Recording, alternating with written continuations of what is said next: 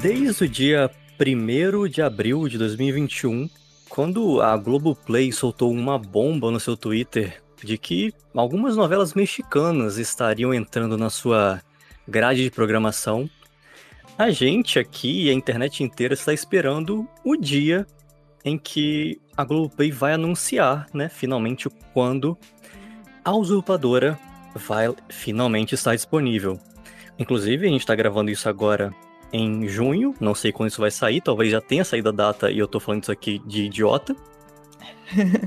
Mas a gente tá aqui esperando, ansiosos para começar a acompanhar a usurpadora no Globoplay, mas a gente já tá se adiantando para comentar essa bela obra e acompanhar com vocês muito em breve, episódio por episódio. A inocência de Paulina. Até amanhã, meu amor. A malícia de Paola. Duas mulheres iguais. Você parece a minha irmã gêmea. Dois corações diferentes. Deste encontro. Eu tenho um plano em mente. Surge uma proposta. Quanto quer para ir até a minha casa e se passar por mim? A vida delas nunca mais será a mesma. A usurpadora. Prepare o seu coração. Mas eu sou Gabriel Pinheiro, né? É bom me apresentar. E não estou sozinho. Para é, comentar comigo, eu tenho aqui um grande elenco de comentaristas de novelas. Começando pela minha amiga Luísa Lima. Como é que você tá, Luísa? Olá, Gabriel. Eu estou muito ansiosa, muito nervosa, porque nunca pensei da usurpadora sair do SBT. E para quem não lembra, o SBT exibiu essa novela sete vezes na sua grade de programação, que era uma bagunça, né? Então, nunca, imagina, nunca imaginei que um dia o futebol ia passar no SBT e a usurpadora ia passar na Globo. Isso é um fato histórico. Muito bem colocado. E sete é o número de Deus, né? Então, isso significa alguma coisa. É, mas para comentar aqui também em assuntos religiosos ou não, está aqui comigo PJ Brandão. Como é que você vai, PJ? Gabriel Pinheiro, estou completamente pananã das ideias. Pananã. Completamente pananã, completamente. A Usurpadora é uma obra que sempre participou da periferia da minha vida. É, tipo, existem certas obras clássicas, Gabriel Pinheiro e Luiza Lima, que eu nunca assisti, confesso. Eu sou uma pessoa que, por exemplo, nunca assistiu ET, Errado. Nunca assistiu? Eu, eu também nunca Tubarão. assisti, nem ET nem Tubarão. Caramba, gente. E, É porque e- são jovens, porque Tubarão A fez parte da minha infância.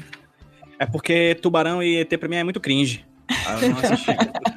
Mas. Banido, e, tá também, banido desse episódio. e também existe outro. Por exemplo, e também nunca assisti Lago Azul. Eu só assisti Lago Azul numa parada meio freestyle DJ, que você assiste um pedaço aqui, aí na outra semana passa de novo, né? Aí assisto outro pedaço.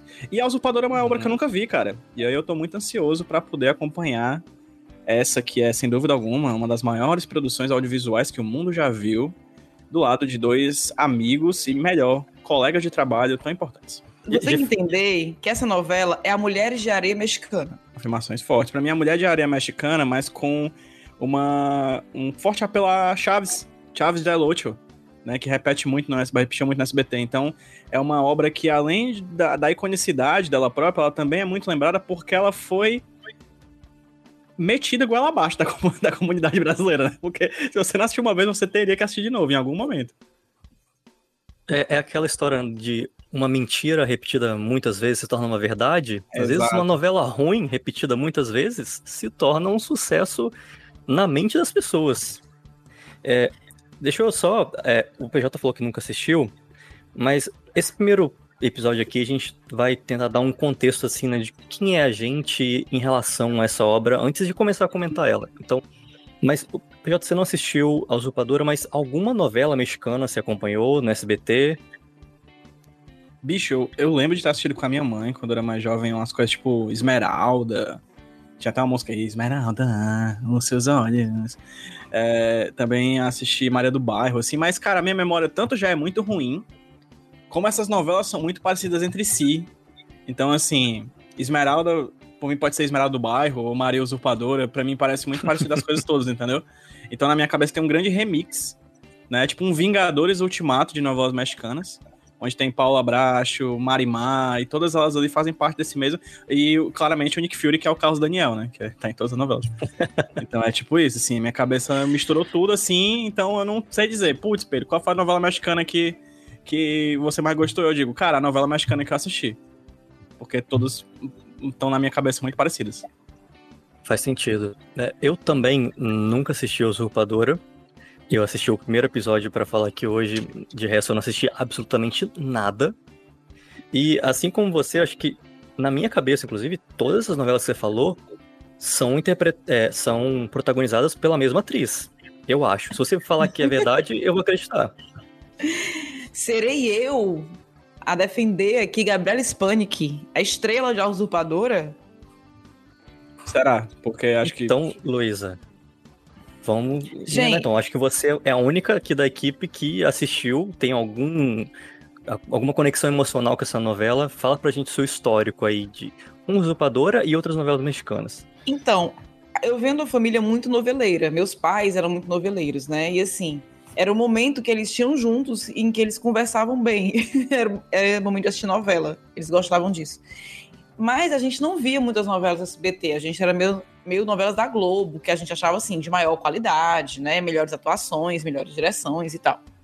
Mas aí, as- como o SBT é sem critério, né? Porque a Globo tem um critério, né? Passava a novela da tarde, vale a pena ver de novo, a novela das 18 horas, né? Das 19, das 21 e tal, tem um critério, se- segue até assim, a novela das 6 é um pouco mais romântica, a das 7 é mais cômica, né? E tal. O SBT não tem critério, então ele passava as novelas na hora que queria. Então, às vezes, a usurpadora estava de tarde, estava de manhã, era aquela exclamação. E aí, tá fazendo nada, vão assistir no- novela. E veio a onda das novelas mexicanas, né? Por causa do SBT. Então, é, eu comecei a assistir com as amigas e a gente viu tudo. Marimar, Maria do Bairro, Maria Mercedes, que aí essas das Marias, né? é, já era outra atriz, que agora esqueci o nome, per- perdoem aí os ouvintes. E come começamos a ver a usurpadora, mais porque a Gabriela Spanik era belíssima, é belíssima. E a gente achava tudo muito engraçado, porque é tudo muito engraçado, né? As pessoas são todas lindas, todas arrumadas. Você vê que a Paulina, a gente vai falar da história dela tá lá numa casinha, um casebre com a mãe, morrendo de tosse, aparentemente. E ela perfeita, impecável, cabelo arrumado. Então todo mundo é lindo, todo mundo é maquiado, todo mundo tem uma estética e todo mundo fala olhando para o horizonte. Então tudo aquilo começou a ficar muito engraçado na, na nossa cabeça e fez um maior sucesso, né? E com as histórias assim, meio mirabolantes demais, né? Não é assim como Mulheres de Areia, que Ruth e Raquel eram irmãs e uma queria pegar o namorado da outra. Não, eram as coisas mira- mirabolantes, assim. A gente vai falar um pouquinho do primeiro episódio, do nada a mulher tem um- uma ideia, porque a outra se parece, ela, nossa, acabei de ter uma ideia aqui perfeita, essa mulher vai se passar por mim, vai dar tudo certo. Então as novelas mexicanas, elas têm muito isso, do absurdo. Tudo é muito intenso, e as pessoas são muito duras. E como a gente vê dublado, a dublagem é um show à parte. É bom demais. Então, acho que Ah, pegou muito, né? É- Era, era uma coisa engraçada. Mas sabe aquela coisa, como você falou? É uma mentira contada várias vezes, é verdade, né? Uma coisa que é boa. É mais isso. Você começa a assistir pra rir, quando você menos espera, você tá ape- apegado àquela novela. É que nem o top. Lembra quando a gente falava top de frescando, porque não odiava? Eu e hoje já usa? Depois eu tive a fase de falar top de deboche, né? Porque eu achava ridículo, achava cringe falar top, né? achava meio ridículo. E hoje já entrou no nosso vocabulário. Pois é, tipo isso, eram novelas. A gente assistia pra mangar, pra rir, e de repente se via pegado à história e acompanhava até o final. Perfeito. Queria só Então, contar assim, uma coisa, que a novela das pode falar. Marias, que a Luísa muito bem falou aí, era protagonizada por ninguém mais, ninguém menos do que Thalia. A boa e velha Thalia. esqueci o nome da Thalia, perfeita. A crush de toda uma nação. Que vale ressaltar, ela tanto atuava como ela cantava as músicas da abertura. Eu achava tudo. Exatamente, a Thalia ela também é cantava, interpretava, era tipo assim, sabe, na época da antiga Grécia, assim, que o pessoal era física, química, matemática, filósofa. A Thalia era. A Thalia é uma. Essa Claro. Filoso... é Minha a filósofa platônica. precarização, a precarização do, do trabalho, né? Que a pessoa fica acumulando aquela funções. Então, é, só recapitulando, a Luísa já conhece bem né, a, a usurpadora, ela deve ter bastante memória das coisas que acontecem, mas eu e o PJ estamos chegando folhas em branco e falo pelo menos por mim, de coração aberto para realmente é, apreciar essa obra. Não, não é para ser crítico, uhum. não é para ficar apontando defeito.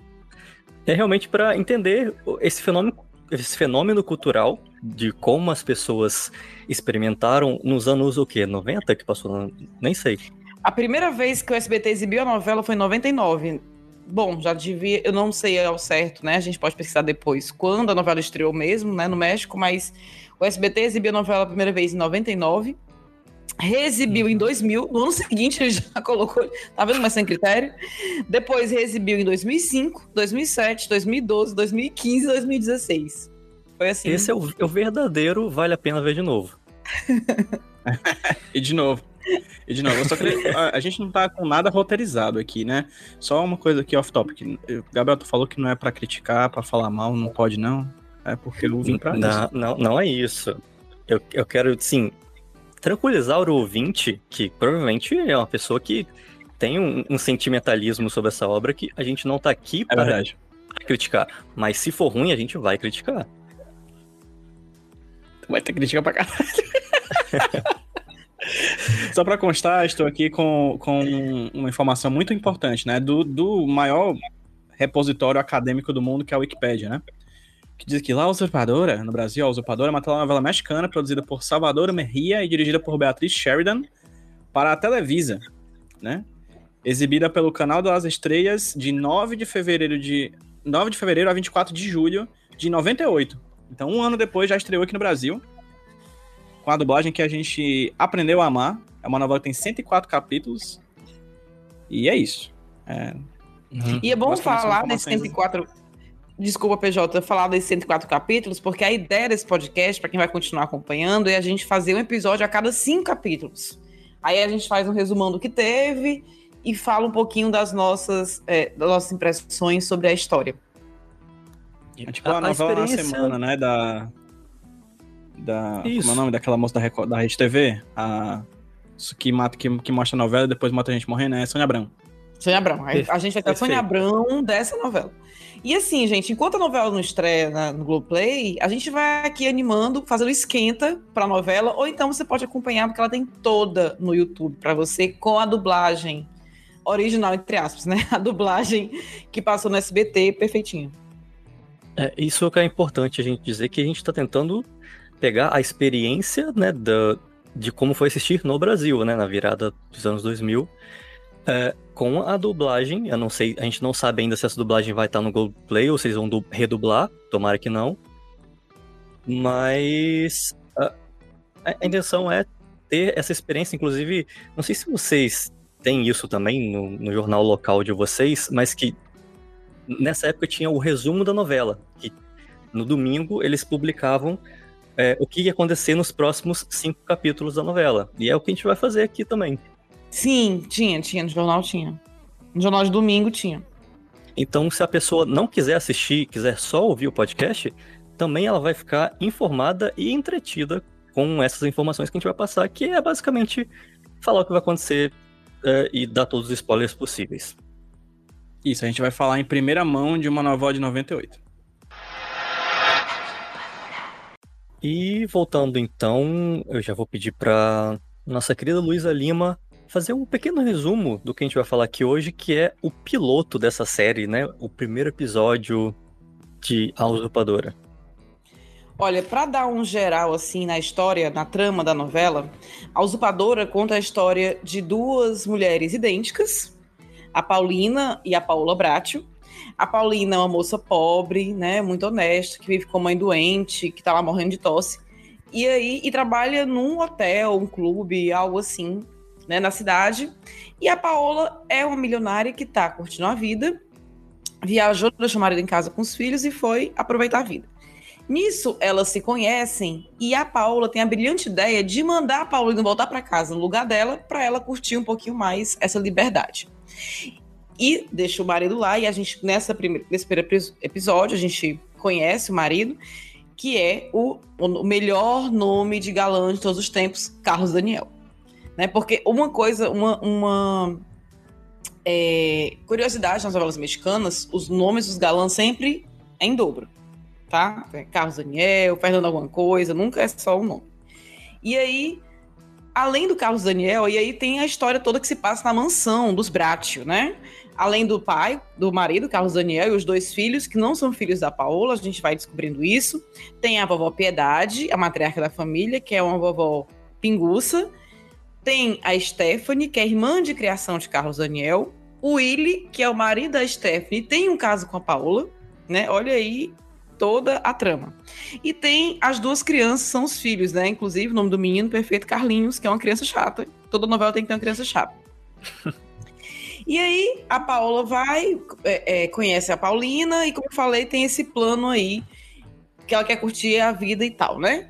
E essa Paulina, muito honesta, começa recusando aí, mas aí o destino vai fazer, obviamente, que ela usurpe o lugar da Paola, porque senão a novela não ia acontecer, né? Então alguma coisa tinha que acontecer aí para que a Paulina é, tomasse o lugar da Paola, e aí que a história se desenrola. Não vou falar muito, né? Porque ah. spoilers aqui nos próximos episódios. A novela também não teria esse nome, né? Não teria esse nome. Se a Paulina não tivesse aceitado, né? Então a gente começa esse primeiro episódio com abertura fantástica, com cenas dos atores principais fazendo caras e bocas. E aí a gente conhece de cara a Paulina, que tá lá com a mãezinha dela, vivem lá no casebre, mas Paulina está com o salão de beleza em dia, como podemos perceber. E uma coisa bacana dessas novelas: todo mundo é muito bonito, todo mundo é muito arrumado, até a mulher que tá morrendo tá lá bonitona na cama, viu, gente? Uhum. Uma, é uma coisa que me chamou a atenção logo de cara nisso foi que quando ela encontra o namorado ou noivo dela, o Oswaldo. Que ele é que ele é super feio e desarrumado. Então eu já olhei e falei: esse não é o galã da novela. Esse não é o galã da novela. É, é, é aquele personagem de anime, né, Gabriel? Que não tem um cabelo colorido. Personagem de anime que não tem um cabelo colorido, que não é o principal. Você já sabe de cara. Tipo, Yu-Gi-Oh! Quando chega aí tem várias pessoas normais e Yu-Gi-Oh! Assim, aquele cabelo. É o Oswaldo. Já sabe quem não vai estar na novela. E eu queria dar um adendo para o cabelo de Carlos Daniel. Uma escova perfeita, um topete perfeito, que Dona Yolanda Queiroz, Deus a tenha, teria inveja. E, infelizmente, esse comentário só quem é do Fortaleza vai saber de quem eu estou falando, né?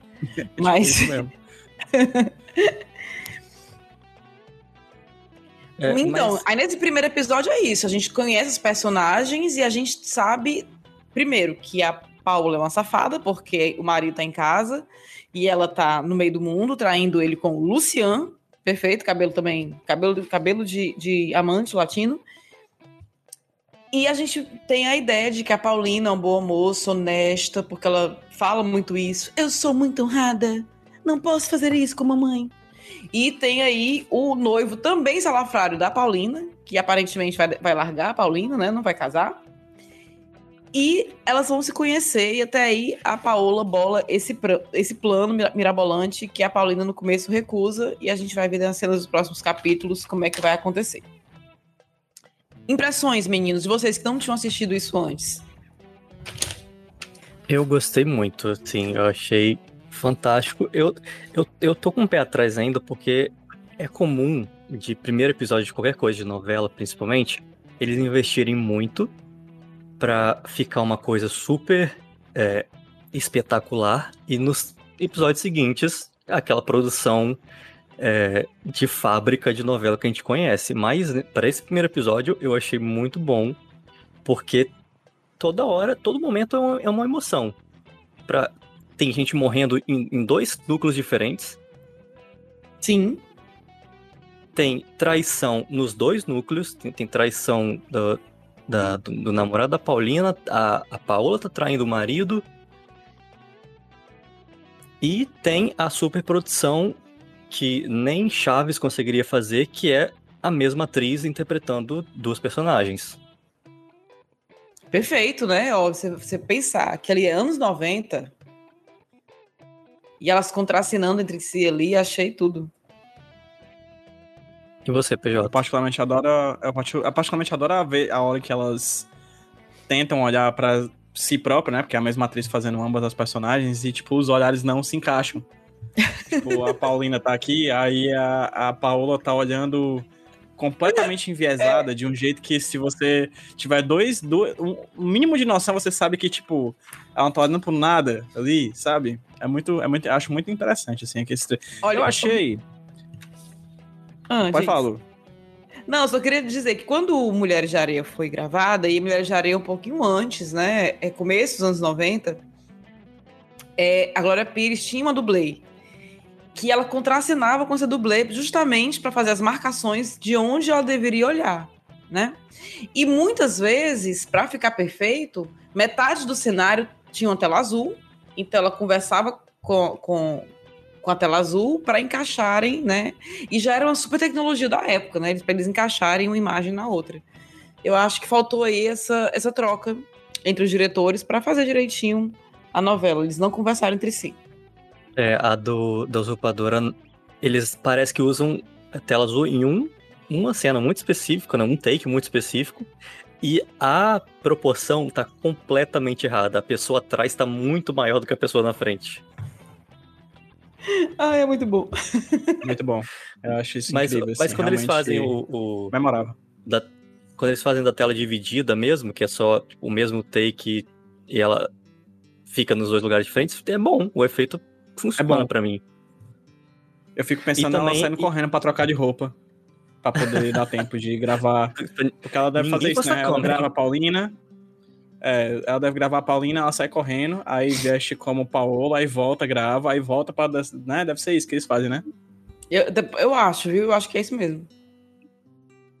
Foi assim. É, e, e também tem uma dublê, né? Normalmente que ela fica tapando o rosto, bota o cabelo na frente do rosto pra poder ter as duas na mesma cena de um jeito barato. É, não, obviamente tem um dublê pra ficar de costas ali, enversar o cabelo, tudo mais. Tem uma coisa que eu vou ser sincero pra vocês, assim, até falei com a, com a Bel, que, é- que estava assistindo junto comigo aqui. Que eu vou ser bem sério, como é, como é um melodrama, né? Clássico mexicano e é muito exagerado. Muito exagerado. Tipo, quem é bom é muito bom e quem é, chega a ser irritantemente bom. E quem é ruim é o próprio demônio na terra. E quem é corno é muito corno, e quem é religioso é muito religioso, e quem é criança é muito criança, é tudo assim, né? Tudo muito, muito. Tudo eu é vou ser muito, bem muito. sincero e dizer que em algum é, e dizer que em alguns momentos real assim eu olhava para as duas né para Paula e para Paulina e eu não via a mesma atriz eu não via sabe eu realmente não via e cheguei a perguntar inclusive se era a mesma dubladora assim porque as entonações são tão diferentes oh meu Deus Queridinha. é muito bom. E eu ficava ouvindo e vendo, eu disse, gente, não pode ser a mesma pessoa, assim. Tá, que a resolução do YouTube, em que eu tava assistindo com 144p, em que eram vários pixels conversando com vários pixels, é, não ajudava. Mas mesmo assim, é, em alguns momentos eu fiquei, caramba, caramba, é a mesma atriz mesmo? Tá, o exagero ajuda, né, na, no maniqueísmo Pronto. ali, da coisa. Mas eu fiquei surpreso, real, assim. Às vezes, em algum É momento eu ficava, não pode ser. PJ, você. é, eu acho, acho que tá tão boa a dublagem que, com você falando agora, eu lembrei que é dublado. Eu já ia elogiar a atuação dela. Eu nem lembrava que, que era dublado as vozes. Pois é, dublado. Não, o que, é legal, o que é legal, PJ, é que é muito isso que tu falou mesmo. Né, óbvio que tem aí, né, um talento da, da atriz e tal, mas elas são tão caricatas que fica diferente, né? Porque a Paulina, ela é muito boa, ela fica com os olhos arregalados o tempo inteiro, com aquela cara de que tudo é um espanto. Oh, meu Deus, ela quer. O que, senhora? Quer trocar de lugar comigo? Não. Ai, eu sou muito pura. E a outra é todo tempo debochada, com cara de beba, rindo. E assim, bem chique, né? Ah, então assim, elas realmente, eu lembro de, na época, né? 99 eu tinha o quê? 17 anos de idade. Então eu lembro de, na época, eu achar, uau, né? Que, que interpretação e tal.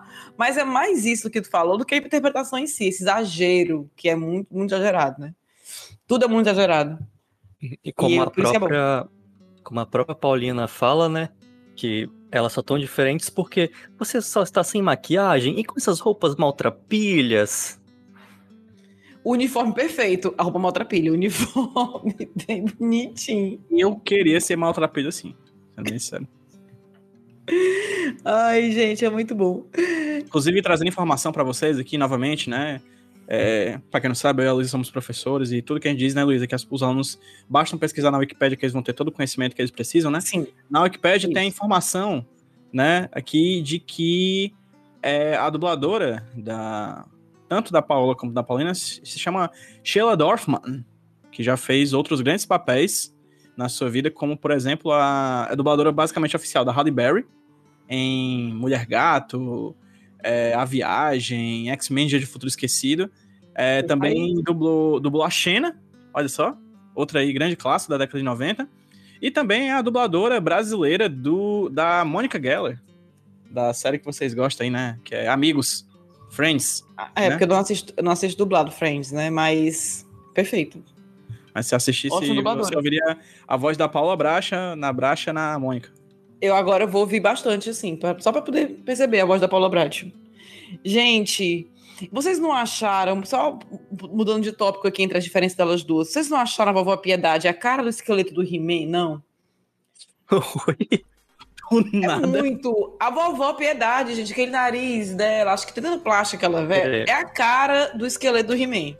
Me ajuda. Vovó Piedade é da Paola ou é da. da A vovó outra? É, a- é, a- é a Piedade. que pede o remédio dela o tempo todo. É a que pede o remédio, no caso, um, um conhaquezinho. Essa, essa é, é, é o highlight do episódio. Por favor, me dê meu remédio. Nossa Não vamos te dar sim. bebida, vovó. Eu agora vou chamar meu Isso é remédio. um remedinho. Quando eu quiser dormir com cervejinha, ó, vai ser meu remedinho agora. Ora. A hora Mas- mais. Mas ah, sobre, a- sobre o comentário de que ela parece um esqueleto, eu vou reparar nos próximos episódios e, e te trago essa informação. Eu também. Gente, É, repare. é tipo da coisa, são duas informações completamente dis- distópicas, assim, que eu nunca consegui articular numa frase. Aí eu tô ainda tentando achar paralelo, mas não tô conseguindo, não. Quando eu for assistir na próxima vez, eu vou prestar atenção nisso também. Outra coisa que eu acho muito legal, ou muito legal não, uma coisa que eu reparei nesse primeiro episódio, que eu não lembrava, obviamente, né? Porque faz muitos anos que eu vi. Mas quando o meninozinho tá lá com medo, o Carlinhos, ai, não consigo dormir, não sei o que, tá comendo alguma coisa. A tia vai lá carinhosamente, deite, pá! Vocês viram essa cena? Ela empurra o menino pra dormir, deite, pum! Gente, ela empurra a criança. Agressão infantil ali, viu? Eu achei que era, tipo, intencional, tipo, uma escolha da atriz, tipo, ela é uma pessoa má, não sei se, se é essa a expectativa que era pra ter, mas eu tive. Não, eu acho que é também, mas eu ri muito assim, nossa, que carinhosa tia.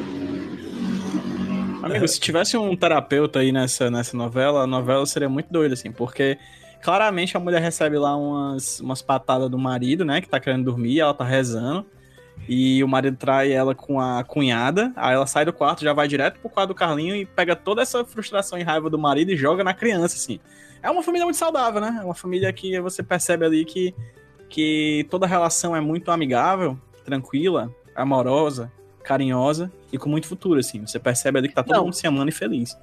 E o marido bobão, né? O bom são, são as explicações, porque a mulher trai o cara, aparentemente com o cunhado, fala pra ele que vai viajar não sei pra onde pra fazer uns exames, e ele acredita, obviamente. E aí a irmã falando lá da, da mulher, não falei isso, que ela traz alegria, alegria pra casa, não sei o que, não sei o que. É, mas ela é bebida pra vovó. Não, mas é porque a bichinha, ela só não quer ter que lidar com ela. Ela é uma ótima pessoa, mas em bebê da nossa avó pra não ter que lidar com ela. Bobagem, normal isso aí. Quem Todo nunca? mundo faria. Quem nunca? Uma pessoa boa faria isso. De boaça. E eu, nossa, gente. Tá, eu quero também mudar um pouquinho o tópico agora pra, pra casa da Paulina e a mãe dela, que, assim, bateu um pouco pesado ela morrendo de uma doença respiratória no momento que estamos vivendo.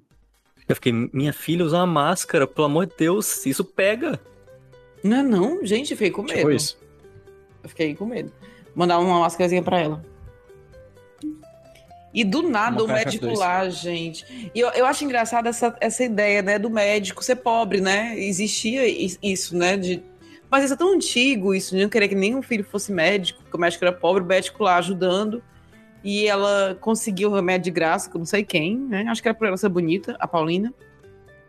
E aí o Eu médico, acho que de olha, todas as coisas no- desse episódio,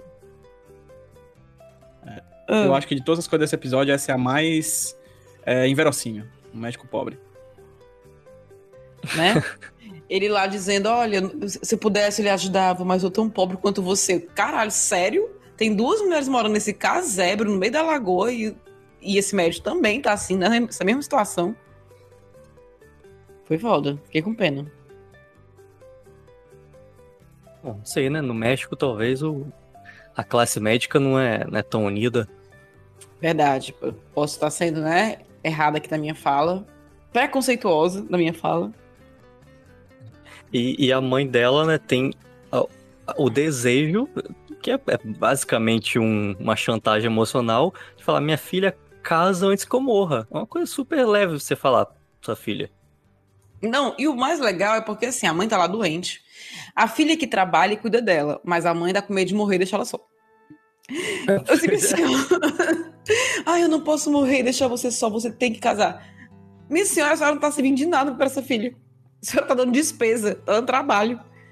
E não pode morrer, seu filho não pode fazer nada só. E ela elogia muito o, namorado dela, tipo, ele é uma pessoa muito boa, assim, então ela, além de tudo, tá jogando ela na mão de um cara que tá prestes a deixar ela. Vai ser maravilhoso esse casamento. Não, o bom é a atuação do Oswaldo, que é o, pra quem né, não viu ainda, o Oswaldo é o noivo da Paulina, namorado, sei lá. Em que ela tá falando, né? Ai, mamãe está morrendo. Ela queria muito ver a gente casando antes de morrer. A cara do cara, como não quero casar, é muito boa. Ali merecia ali um show de interpretação pe- pela cara que ele faz com a história do casamento.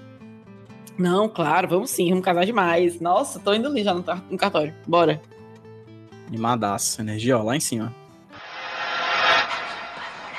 Bom, gente, ó, a gente já passou aqui basicamente por todos os núcleos que foram apresentados nesse piloto, e esse também é o nosso piloto do podcast, então estamos mais que apresentados. É, eu vou pedir assim, rapidamente, para a gente ter um, um momento final aqui, cada um vai elencar uma cena destaque do episódio, não pode repetir. Eu, eu já falei a minha, então, para vocês não repetirem, que é a vovó pedindo remedinho, que na verdade é a bebedinha dela. Excelente. Ai, excelente. E tu, PJ?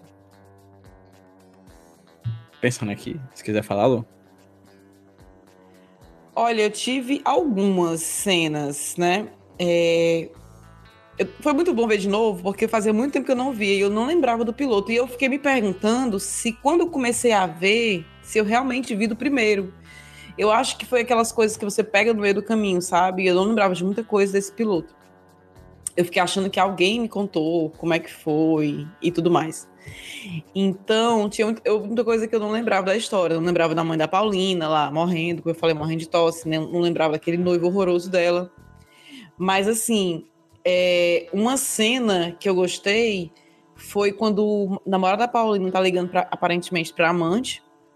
E tem o seu Nicanor, que é o dono da. que ele, ele vai ligado um telefone público, né? Numa vendinha lá, numa bodega. E aí ele tá falando lá, todo cafajeste, não, meu amor, vou ficar com você e tal. E assim que eles ligam o telefone, olha pro cara da banca, você não fale nada para Paulina, entendeu? Assim, bem ameaçador, e o cara, tipo, poxa, tô aqui na minha. E tu já vem assim, né? Só pra mostrar o quão cafajeste o cara é. Eu gosto das cenas assim, bem impactantes, como o marido da, da outra que reclamou dela estar rezando, né? O homem reclamando que a mulher tá rezando, pra mostrar como ele é cafajeste. Achei perfeito. PJ? Lembrei da minha. Eu lembrei, lembrei da, da cena em que é, Paola Bracho, né? Como toda boa novela mexicana, ela não sabe pensar, né? Ela tem que falar em voz alta. Porque É ótimo, gente. não É, muito, bom. Eu praticamente é bom, é bom. E ela, oh meu Deus, estou pensando agora em Paulina, o quanto ela aparece comigo. Aí aparece o rosto da Paulina no ar, do lado da Paola, assim, verde. Aí dá certo demais. Fica ela falando, ela tá assim na cama do hotel, e aí do lado tem o rosto da Paulina, e é muito bom, fica assim, justaposto os dois.